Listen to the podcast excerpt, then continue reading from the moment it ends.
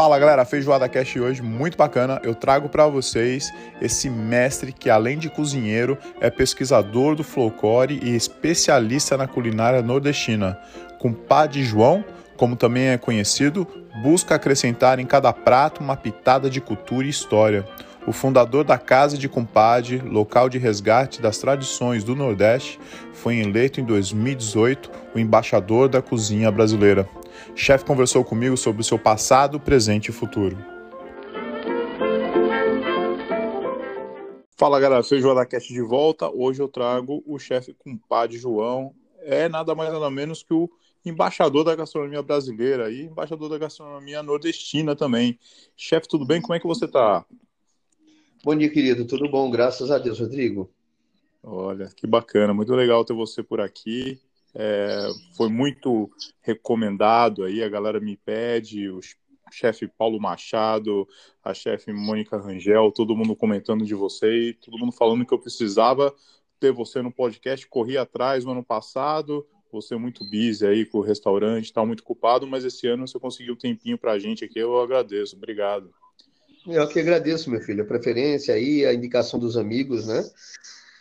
É o tipo da coisa, a gente faz com amor, tudo que a gente faz, acredito que com perseverança, com foco e determinação, a gente consegue sobreviver aos troncos e os barrancos, porque nada está fácil nessa vida, mas o importante é que estamos vivos e com saúde. Vamos embora, vamos à frente. Vamos aí. Chefe, é, só queria talvez começar pelas memórias, é, infância, gastronomia. O, o que, que te vem de primeiro assim na cabeça quando você lembra de comida quando criança? Algum prato, algum ingrediente em especial? Olha, a cozinha afetiva é muito presente na minha vida, tá certo? Minhas avós, paterna e a materna, elas gostavam muito de cozinhar para a família, para reunir a fazenda, a, a família. Uma gostava muito do regional e a outra era in, in, é, é, inserida totalmente dentro da ruralidade, por ser esposa de fazendeiro. Então tinha que pôr costume e todas essas comidas que eram feitas nas cozinhas, grandes cozinhas das fazendas, para juntar grande parte da família para os festejos.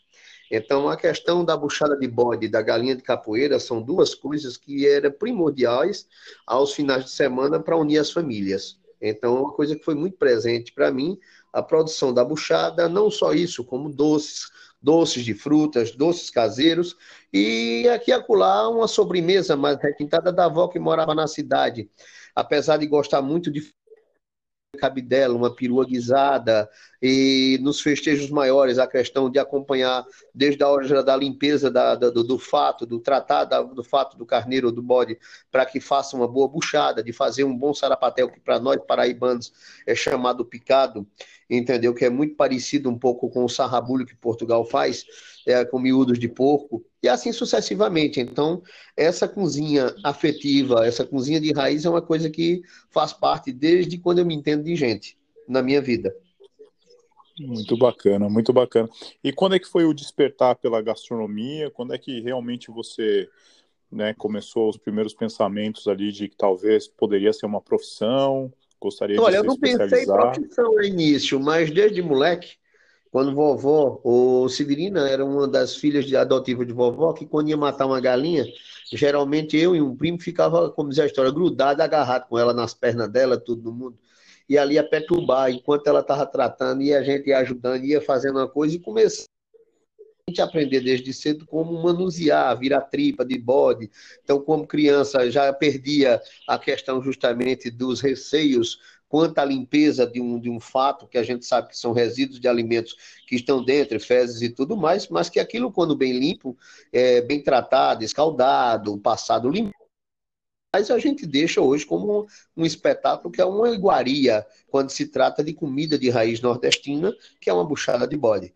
Então é algo que eu sempre presenciei, fui morar só no sítio aos 16 anos, tinha que cozinhar para mim, mas de tanto gostar de comida, a família é muito adepta de mesa farta, então veio a necessidade, entendeu, de, de produzir meu próprio alimento.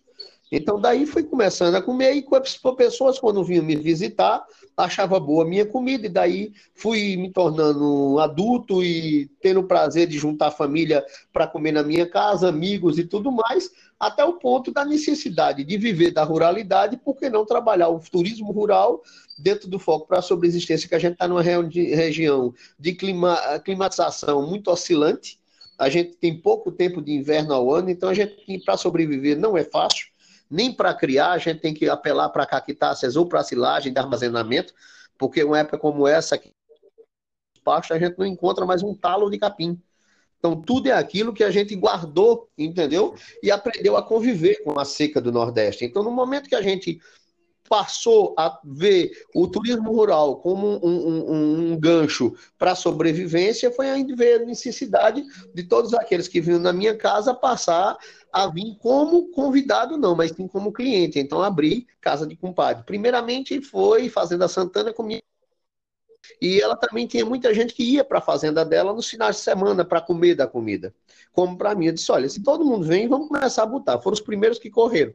Mas juntou-se algumas pessoas conhecidas e a gente começou realmente a fazer um café da manhã colonial, minha idade, e eu convidei esse grupo. No primeiro domingo, a gente colocou 64 senhoras dentro dessa fazenda, nos terraços, para fazer uma comida regional, com um café mesmo de fazenda tradicional.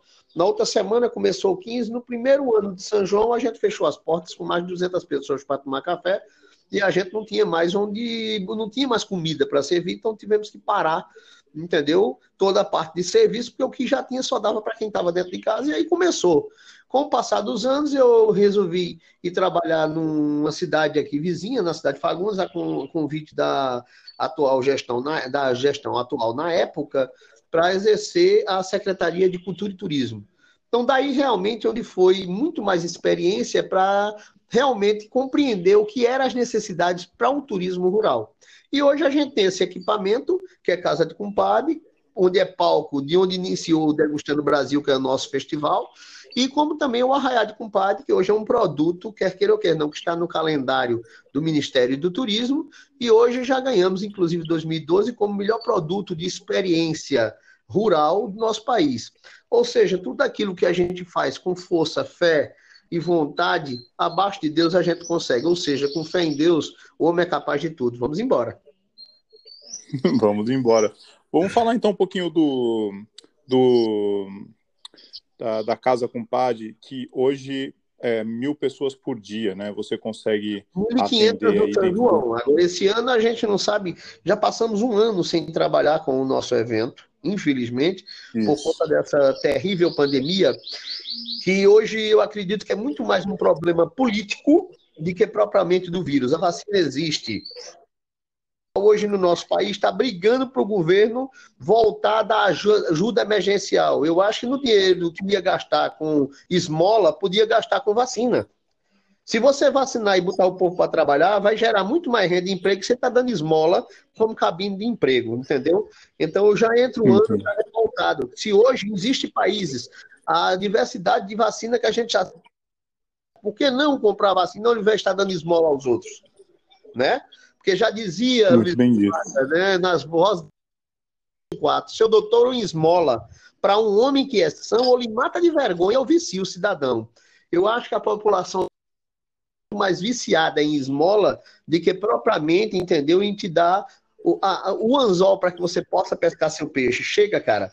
Tá? A gente tem que arregaçar as mangas. Hoje estão vendo a necessidade, viram numa pandemia dessa, da valorização do homem do campo, do alimento que é produzido, entendeu? E propriamente a vida. Nós somos aquilo que comemos. Mais do que nunca está comprovado, né? Então, Vamos, vamos, produzir, vamos olhar mais para quem realmente produz, quem está ralando, quem acorda cedo para poder produzir o alimento, porque infelizmente asfalto nem dá leite, nem dá legumes, nem dá proteína, nem dá nada, não. Você passar pneu em cima e, essa humanidade que já está cansada de viver trancafiado, né? Nessas gaiolas de, de, de concreto e ferro. Muito, muito bem colocado, chefe. Muito bem colocado. Concordo com tudo que você falou.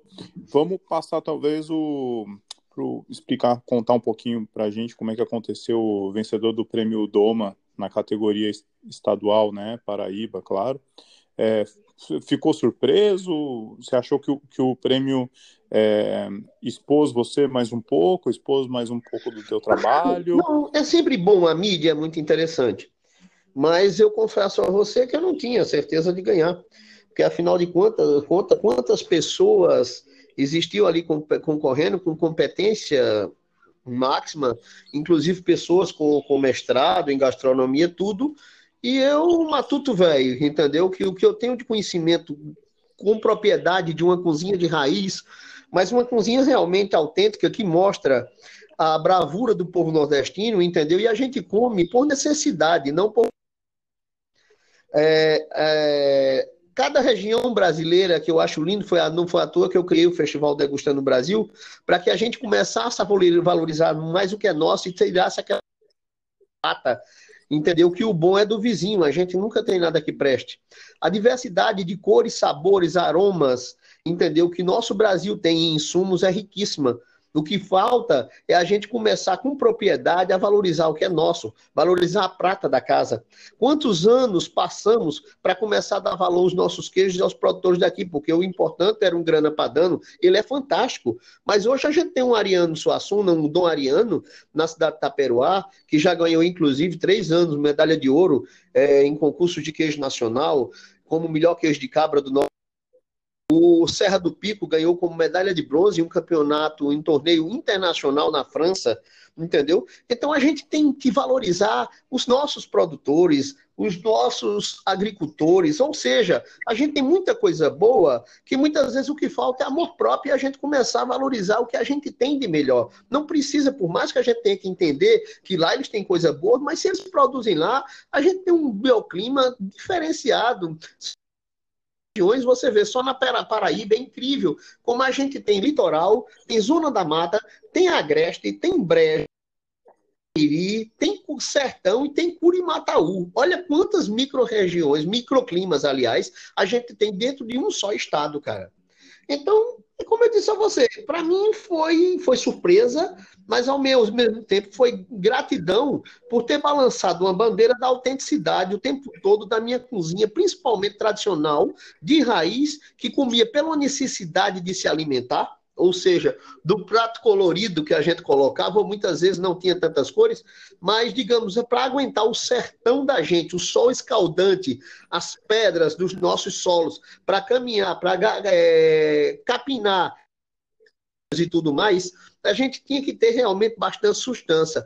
Então, eu acho que o milho trouxe muito mais energia para a gente do que o arroz do Rio Grande do Sul, que era energia buscada através do açúcar né? E o milho já é a própria energia. Então, a comida do nordestino, principalmente daqui dessa região de, do Ceará, de Pernambuco, de Alagoas, da Paraíba em si, do Rio Grande do Norte, o cuscuz é uma coisa muito presente.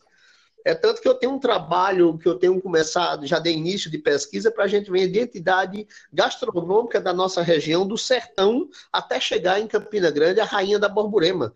A gente tem nossa terra que tem por nome né, a terra dos tropeiros, ou seja, dos tangerinos de, de, mulas que traziam fardos de algodão para ser beneficiado, vendido e beneficiado na Sambra em Campina Grande, que era exportado esse algodão. Então eles vinham aos troncos e barrancos, entendeu? Subindo e descendo sendo serra com as mulas. Então, por que não saber o que é que eles comiam nesse trajeto e por que não saber o que eles gostavam de comer quando chegavam na feira central, entendeu? E conseguia é, parar para almoçar, ou seja, aquelas boieiras que existiam para alimentar esses homens que vinham famintos e com desejo de comer algo que era encontrado aqui na nossa região. Então, o que a gente tem que ver é isso. O turismo tem que acontecer, por mais que eu tenha respeito pela gastronomia internacional, mas quando alguém vem de um estado para conhecer o nosso, ele vem comer, vem para conhecer o que é que nós temos de costume desde a nossa cultura em música e dança, em artesanato, a nossa história e principalmente a nossa história gastronômica. Então, daí onde teve minha paixão, meu conhecimento fundamente disso que me levou realmente a me titular embaixador da gastronomia paraibana. Muito bem, muito bem. Eu, bom, tenho claro que tem o prêmio Doma na categoria nacional, quero falar isso no próximo tópico, mas só para dar uma quebradinha aí, é, nos prêmios. Eu queria que você falasse para mim, explicasse o teu relacionamento com a, com a música. Quem te acompanha no, no Instagram, Olha, quem canta seus você gosta. Canta, né? Tá é, entendendo? é, a música nordestina. Isso. É uma coisa que eu sou apaixonado. Quantas vezes as pessoas que estavam felizes, e eu acostumei desde a minha infância a ver isso, quem estava na cozinha botava um som e começava a cantar, que a gente ia se empolgando e tinha o um prazer, porque um dos maiores atos de amor que você tem por alguém é cozinhar para alguma pessoa. Tá me entendendo? É a maior atitude. Se você prestar atenção, se tem uma pessoa convalescente, você só tem fé que ela está se recuperando quando ela justamente começa a se alimentar. Então, a alimentação é a alma, é a alimentação da mente e do coração. Então, a atitude de você cozinhar para alguém, eu acredito que já é uma grandeza de espírito muito grande. Você coloca a sua energia naquele alimento que você tem consciência de que vai levantar alguém, que vai é, abraçar coração dessa pessoa que está realmente precisando dos cuidados de alimentares para poder reerguer as forças, entendeu? Buscar energia para continuar a vida. Também a atitude de você ter um laço de amor e de afeto por alguém, o carinho, até na questão da conquista, de ver o sorriso e o semblante do prazer justamente de ser aquilo que você produz.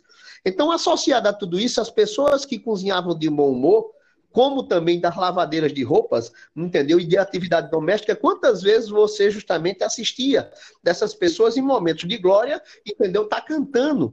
Nas colheitas, a gente vê que é uma coisa muito presente, entendeu? Cada época que estava colhendo café, que estava pilando milho, existem músicas e canções que foram feitas inspiradas nessas pessoas. Então é uma coisa que eu faço com tanto prazer que comecei a cantar. E se eu estou cozinhando no Nordeste, por que não cantar a minha região? Entendeu? Digamos que a gente tem a questão do, do, do, do, do pilar o milho, que conta a história. Ah, pila o milho, penar o xarém. Ah, pila o milho, penar o xarém. Eu não vou criar galinha para dar pinto para ninguém. Então conta um pouco a história da dona de casa, que ela tinha toda a obrigação de estar tá pilando milho, que era para fazer o angu, e aquele retrato ia para porcos, ia para galinha, entendeu? Então, da galinha para ter que criar o pinto, eu não vou dar pinto para ninguém, porque eu sei o quanto suor eu derramo para estar tá tendo que quebrar o pinto no pilão, eu tenho que derramar, como tem batendo caçula também. A música que Luiz Gonzaga interpretou na década de 70, se eu não me engano, que falava, oi, pisa no pilão, tum, ai, pisa no pilão, tá tum, oi, pisa no pilão, tá? Pisa no pilão, meu bem, pilo milho pro xerém pra fazer fubá. Oi, pisa no pilão, cabocla, quero ver dentro da roupa susaculejar. Tum, tum, tum, tum, joga as ancas pra frente e pra trás. Tum, tum, tum, tum, fica a mão no pilão, bate mais. Então, se você para pra analisar, duas moças batendo caçula significa uma sentada num banco de um lado, outra no outro, um pilão no meio, e a sintonia que uma flexiona o corpo para frente e a outra tira o corpo para poder a outra entrar com a mão de pilão, é o bater caçula de uma para outra. Você já imaginou a sensualidade das mulheres? Entendeu? Onde tinha sua beleza que não precisava de maquiagem, não precisava de adorno, porque a beleza da feminilidade, entendeu? Dessas mulheres já traziam muito bem, bem o despertar entendeu? Principalmente da compostura que elas tinham, existia o, o, desejo de descobrir o que pudesse, até ter a ser usado, debaixo daquelas roupas, o desejo. As coisas são tão explícitas, entendeu? De tal forma que perde o respeito e perde justamente o desejo da coisa. Então a música. Oh, perde o, o romance. Muita né? história do nosso povo tá certo? Desde as partes mais tristes, que conta as histórias da seca, entendeu? Que a asa branca realmente partiu do sertão porque a chuva acabou e foi procurar nas suas migrações um pasto, entendeu? Com mais abundância de sementes, mas na hora que a chuva volta, com certeza revive tudo isso. Uma questão é a questão do, do, São João do Nordeste, que é uma coisa muito forte. E o pessoal enfatiza muito, que é muito ligado aos três santos. E os três santos são uma coisa do, do catolicismo que criou essa necessidade, que você vê que nasce em São José para se encerrar justamente no São João, ou seja, para incentivar a cultura do milho, que era muito incerta, inclusive, porque se não chover, não tem lavoura. Mas aí onde eu digo a você, você é de barriga vazia, você tem condições de fazer festa? Eu estou te falando não, não dá, né? Não dá. Então, para isso, não, não, não da dá, chuva, o ciclo justamente do plantar da semente para germinar e da colheita, tá me entendendo? Até da defesa, entendeu? Da proteção para com as pragas, pragas, por isso que existe o espantalho, que se colocavam nas plantações, entendeu? Existia o bate-lata para espantar dos pássaros que vinham devorar, devorar a lavoura, entendeu? Então tem muita cultura envolvendo, com muita alma nesse povo, chegar o alimento até tua mesa. Então, quando a gente passa a ver tudo isso em loco, como eu vivenciei, a gente tem muito mais amor aquilo que a gente produz. Porque é muito simples e muito fácil você querer fazer um baita de um prato, ir no supermercado e comprar ali um chocolate de tal ponto, entendeu? Com um creme de não sei o que, um leite de não sei o que, bati, emocionei e fiz isso. Mas quando você pega que vai colher a fruta para poder você descascar horas e horas como um doce que eu faço de goiabada cascão, super lento, entendeu? Uma cocção bem baixa, num tacho bem mais, mais é, espesso, a gente fazia um goiabada cascão que passa um dia e meio no fogo de lenha. Haja paciência, entendeu? Para se fazer uma coisa dessa. Porque a gente a gente sente o sabor vivo na fruta, onde ela entra de uma tonalidade a goiabada para sair uma tonalidade quase cor de vinho. A consistência, que quando você jura que foi açucarado, quando você prova, tem algo que seja bem cítrico. Ou seja, realmente pela uma questão de concussão, é, de, de cocção, e você sabe que se você colocar muita lenha naquilo ali, vai acabar queimando. Então a gente tem que realmente cozinhar. É como hoje tem a os tradicionais, a valorização do churrasco de fogo de chão, onde a costela passa 12 horas no fogo. Né? Tem que ser lento, tem que ter a paciência para poder a gente adquirir realmente a maciez da fibra da carne, sem perder as suas, a suculência, ou seja, cela de um lado, cela do outro, e ali fica justamente cozinhando na própria gordura. Muitas das vezes nem sal necessita, porque a própria gordura sal. Então, a magia e a alquimia que envolve a gastronomia, principalmente as gastronomias de raízes, para mim, é algo que me encanta, meu irmão. Incrível, incrível essa, essas suas memórias aí, esse seu passado que você contou desde a da época das necessidades no, no, do país, né, principalmente no Nordeste por causa da seca, fazendo uma reflexão da gastronomia atual e de como a gente está querendo ou não buscando essas coisas, porque realmente faz falta, né?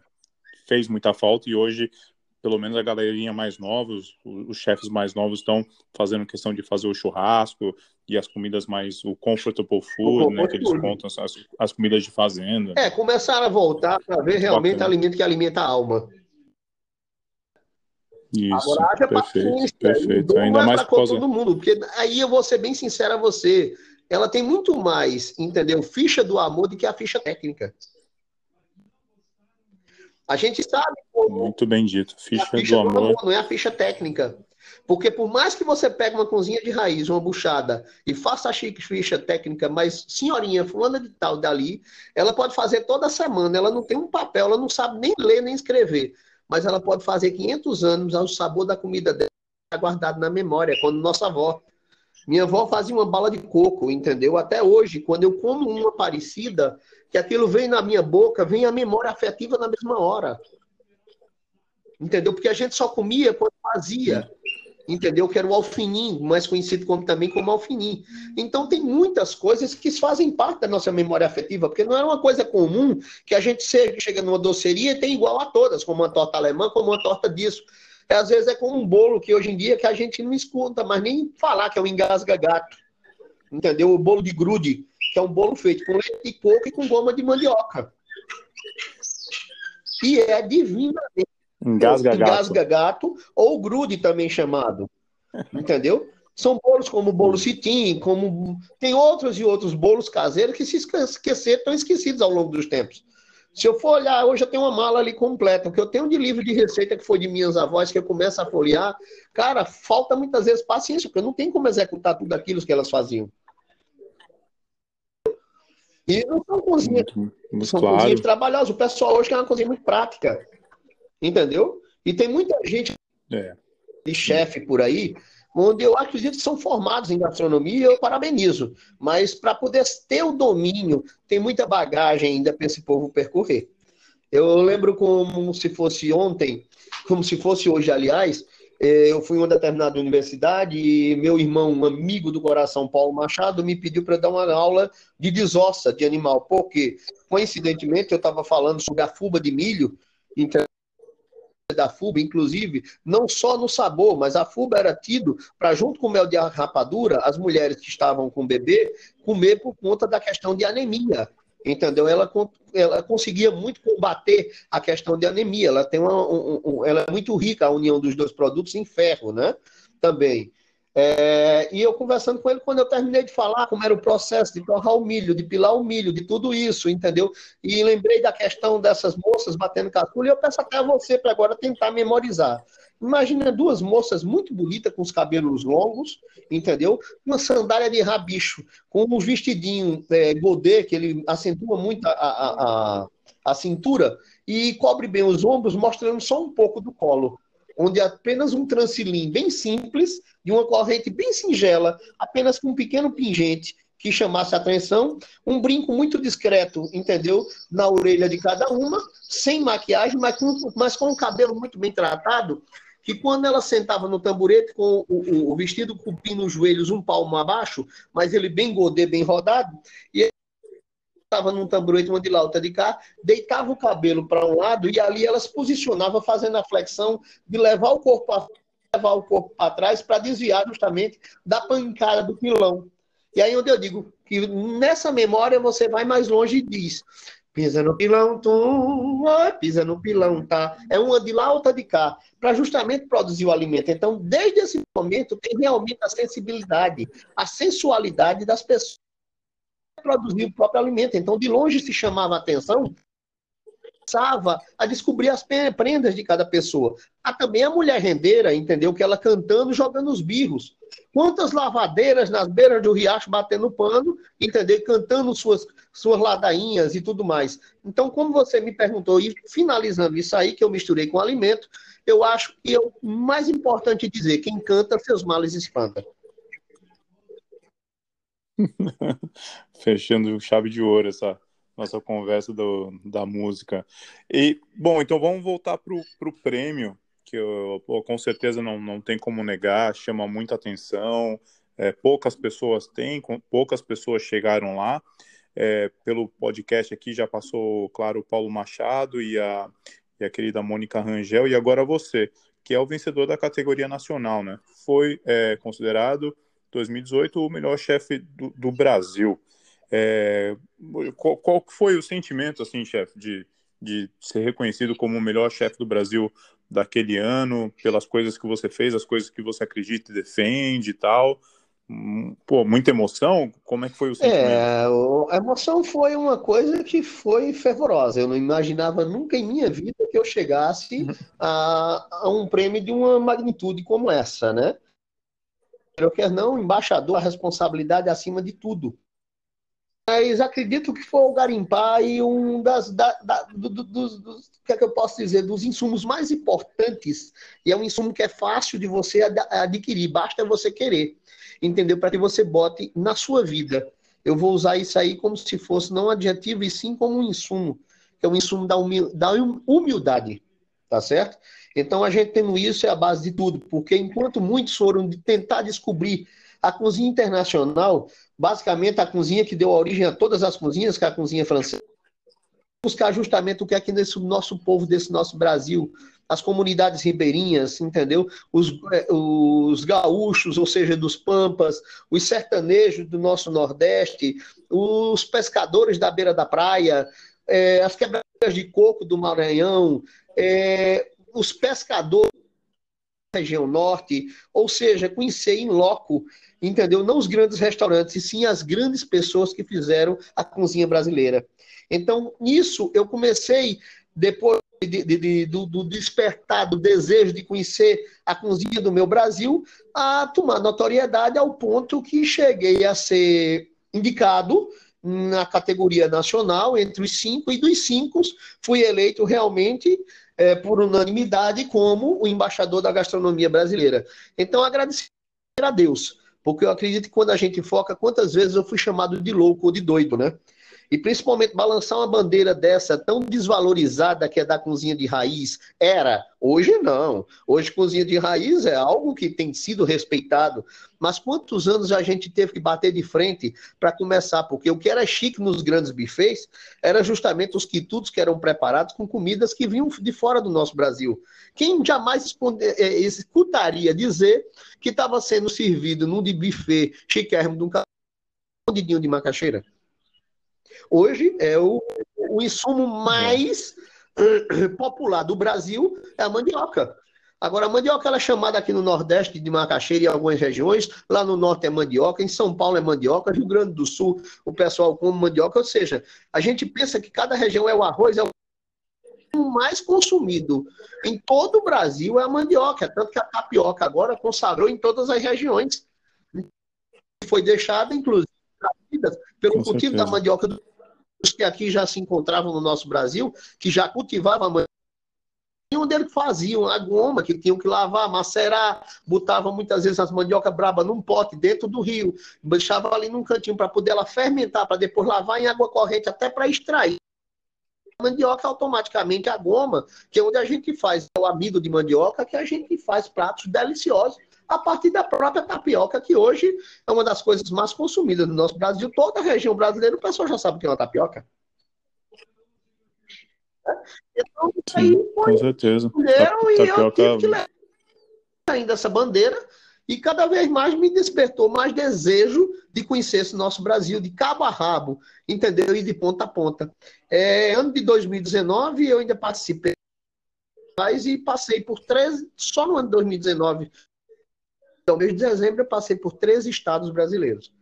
Aí me pergunto qual restaurante chiquetérrimo que eu adentrei. A casa de comadre fulana que morava na beira do rio, lá dentro da Serra Amazônia, da Selva chocolate, a partir do próprio cacau nativo.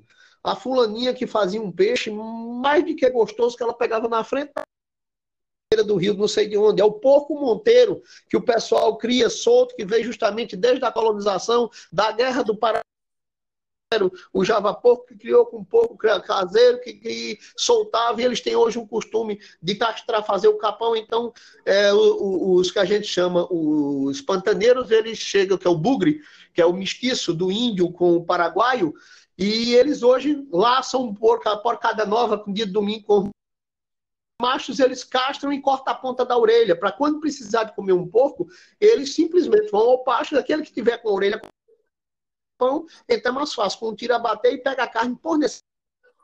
Então a gente começa a conhecer realmente a fundo a essência da cultura que envolve a gastronomia de forma bem raiz, como o Porco Monteiro. Hoje eles começaram a, a, a deixar criar dentro dos pantanais para poder alimentar o homem, para ver se deixa a caça para a onça, porque automaticamente, não faltando alimento, ela não vai perseguir os bezerros a produção de emprego e renda dentro do Pantanal.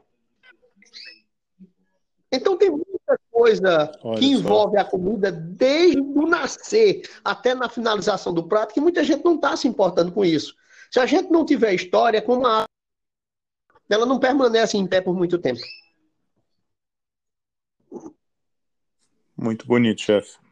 Fechou aí esse, esse assunto do, do, do, bioma e da produção e do conhecimento chave de ouro. Eu tenho uma perguntinha para você sobre o, os eventos, né?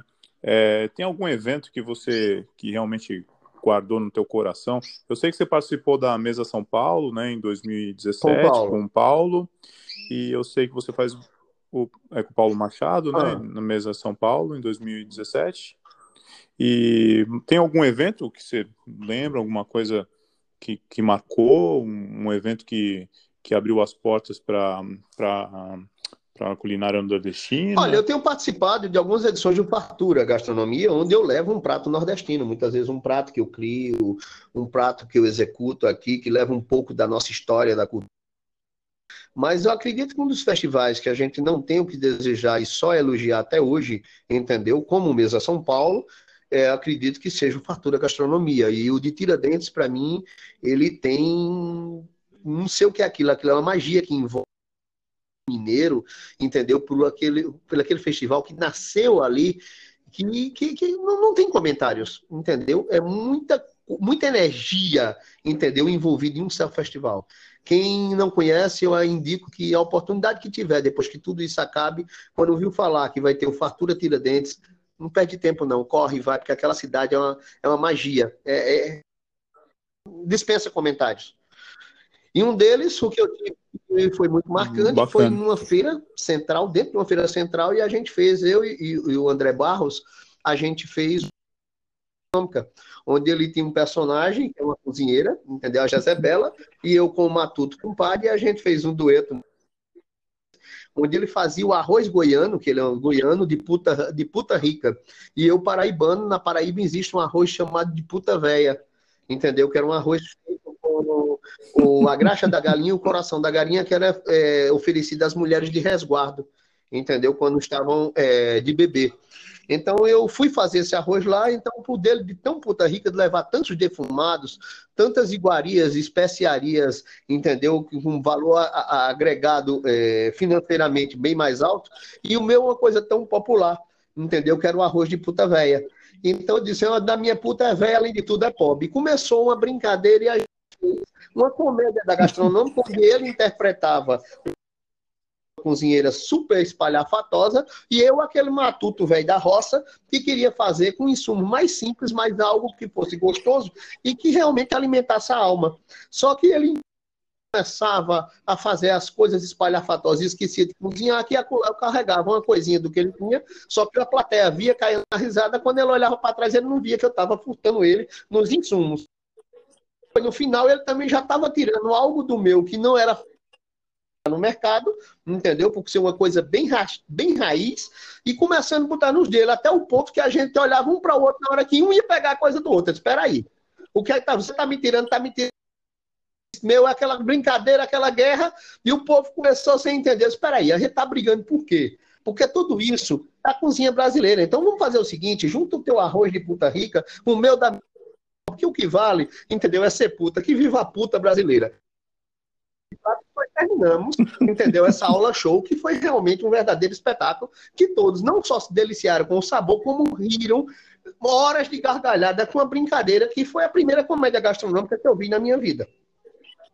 Então, com espírito, eu falei entendeu? com ele é ontem. É,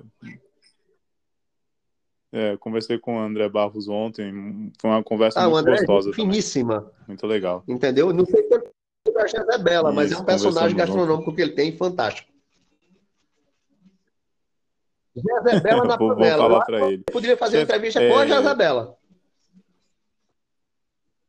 Acho que, acho que podia colocar os dois e, e vamos Ih! ver no que, que, vai dar isso, hein? Ia ser é muito pizza. engraçado.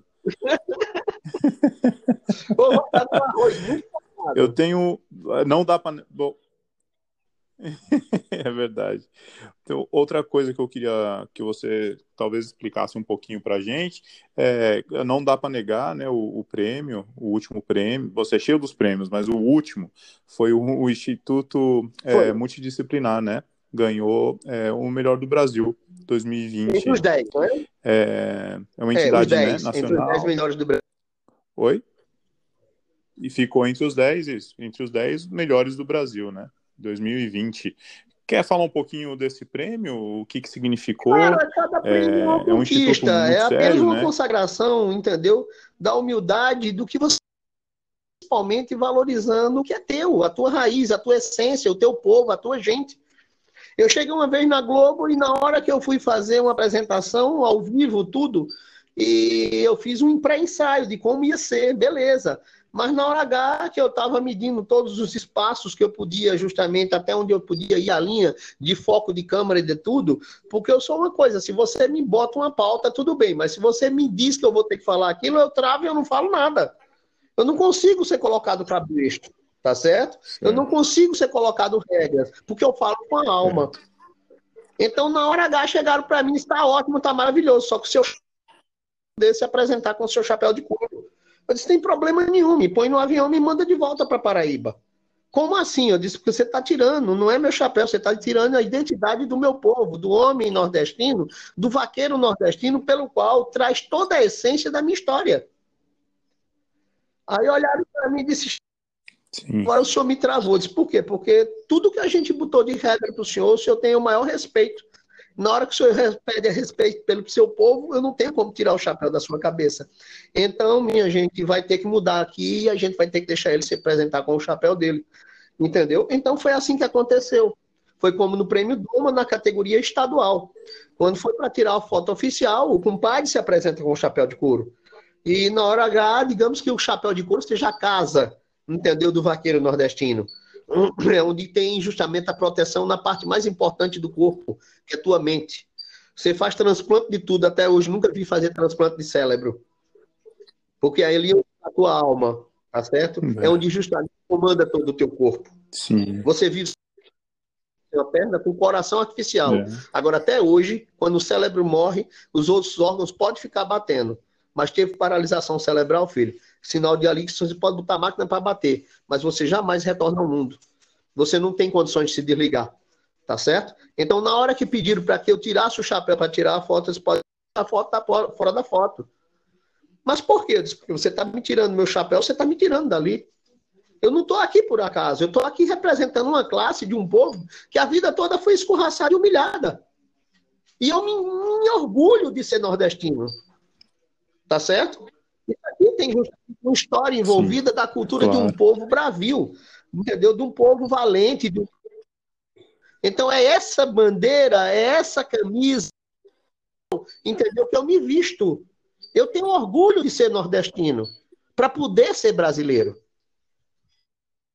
foi quebrado tabus e realmente a, a, a, força divina venceu. E eu tive que ir para onde eu fui, levei, e eu levo. É como diz, para onde eu for, eu carrego meu matulão. É, é, muito bonito. As fotos, você mandou umas fotos para a capa do podcast, eu fiquei encantado. Uhum. Logo eu te falei quando você mandou, né? Falei, nossa, que fotos muito bonitas Obrigado. mesmo, fica muito legal em você. Chefe, imagina. É, vamos é, talvez encerrando aqui, eu queria que você te desse um, dicas para iniciantes, uma galerinha nova mesmo, molecadinha que está começando hoje na cozinha, hoje com essa glamorização toda, o Instagram, né? né todo mundo virou chefe celebridade, é, muito acesso à informação, né? Hoje já não tem, não existe segredos, né? A não ser daquela senhorzinha que você falou, a senhorinha que cozinha 50 anos a mesma receita e a receita vai morrer com ela, mas tem muita informação na rede social. Talvez você dá uma dica aí para o pessoal que está começando, é, se você tivesse alguém para te dar dicas há tantos anos atrás, quando você começou, o que você gostaria de ter escutado, né? Talvez alguma coisa assim. Como assim você quer dizer? Eu agora fugi do pensamento. O que é que você quer que eu faça? É, uma dica para o pessoalzinho que está começando como chefe de cozinha, né? É, talvez até no dia a dia de trabalho, respeitar o palavra outro certa, tal. Eu acredito é, humildade. Não sei, né? Ser, tá ser certo? Pontual, e outra coisa, não coisas. te importa com aquilo que seja chique, humildade. e sim que realmente que te preencha a alma. Procura uma comida que tenha a ver com você, que você se orgulhe dela que tenha realmente a valorização de, do teu povo, do que você queira mostrar. Por mais que a outra seja mais interessante, mas eu acho que quando você quer crescer, você tem que ter foco e objetividade. Seja ele da, da simplicidade, porque eu costumo dizer, tanto faz ser um médico como ser um gari. No momento que você fizer aquilo que você faz, bem feito, e fizer de coração, com certeza será aplaudido. Uma vez eu era secretário de Cultura e Turismo do município que eu trabalhei, e o prefeito da cidade disse: Barreto, você gosta muito mais do aplauso do que do dinheiro, né? Aí eu disse: como assim? Se você dá muito mais valor a pessoa aplaudir o que você faz do que propriamente pagar o que você faz. Quando você vai a um cinema para você assistir um bom filme, você só vai por quê? Porque está despertando algum interesse. E para você entrar no cinema, você faz o quê? Isso a gente tem que pagar. Então, muitas vezes é isso. Você tem que pagar para poder depois você aplaudir. E é isso que eu estou atrás. Ele calou, não disse mais nada. Então, na hora que você assim, para você ser aplaudido, quando certeza vão te dar condições para que você sobreviva, porque você vai dar valor a cada momento que você ralou para chegar onde você chegou. E você só chega porque muitas vezes se você tentar chegar passando por cima, derrubando os outros, pode ter certeza que você não vai consolidar não. Agora, se você pegar cada pedra que te atirarem, ao invés de devolvê-la de volta, entendeu? Você começar a fazer o seu caminho, com certeza, você jamais vai se perder na volta. Ou de onde você está, porque ele vai estar tá preenchido até onde você chegou no seu topo. É esse o recado que eu dou a cada um. Humildade, tá? foco e determinação. Belo, belo, belo recado, chefe. Belo recado. Muito bacana. E a última perguntinha que eu tenho para você, que eu tenho, eu tenho muita curiosidade nessa, é ingrediente. Se um ingrediente na cozinha, o, o que você mais gosta de cozinhar, o que você mais gosta de manusear na cozinha e, e usar nos seus pratos? O tem, sal tem açúcar. algum ingrediente especial? Sem eles você não faz o nada. Sal, açúcar. Muito bom. Muito bom. O sal, açúcar eu nunca tinha pensado já escutei 30 respostas. De é, meus podcasts, a gente está no número 30 agora. Sal, sal, açúcar, sem ter o nunca doce. ninguém falou. E... Você não faz uma proteína sem ter o salgado. Boa. E quando você junta o agridoce, né? Principalmente, muitas vezes, é só o sal, como o azedo, com é. o doce, você obtém pratos fantásticos. É onde você mexe justamente com o umami, né? O quinto sabor. Isso. Exatamente. Isso abre as portas, né? Oh, me deixou de cara agora, porque essa é daí muito eu não esperava. mas é necessário. muito bom. É, verdade. Tão simples, tão próximo, mas a gente fica não, querendo inventar ingredientes aí absurdos e cozinha. Não existe cozinha sem o sal né? e sem o açúcar. Gordura de um leite ou, ou de um óleo, você tem de uma, de uma manteiga, você tem uma gordura animal. Se você não tem uma proteína branca, você tem a proteína do ovo. Você tem como substituir. Sal e açúcar é açúcar, filho, o resto da vida. E o açúcar é extraído da própria, da própria fruta. Você tem que trazer justamente. E o açúcar é onde vem a fonte da energia. O sal é um conservante, entendeu? Que não precisa de geladeira. Foi onde foi descoberto para justamente a conservação das coisas. A questão da salga. Né? Para mim, os ingredientes mais importantes sempre pediu dois. Então tá dito: é sal e açúcar. Já me deu em dobro e deu uma aula junto. Chefe, eu quero te agradecer muito pelo teu tempo. É, eu, eu sei o quanto lado, você é corrido. Meu aqui faz é, uns 15 minutos que está olhando um para minha cara, ele quer falar comigo. Ele já inventou ali, já desceu aqui na horta, já voou os... Ele já voltou aqui, está aqui do meu lado. Está olhando para mim, tem alguma coisa que a gente tem que resolver. Tá certo. Eu só queria te agradecer. Muito obrigado pelo teu tempo. Espero logo a gente conversar de novo sobre outros assuntos. É, obrigado por ter contado a tua história. Você é um cara incrível, sou seu fã. E, um abraço, um beijo no teu que coração. Deus abençoe e que Deus queira que o pessoal fale menos, entendeu?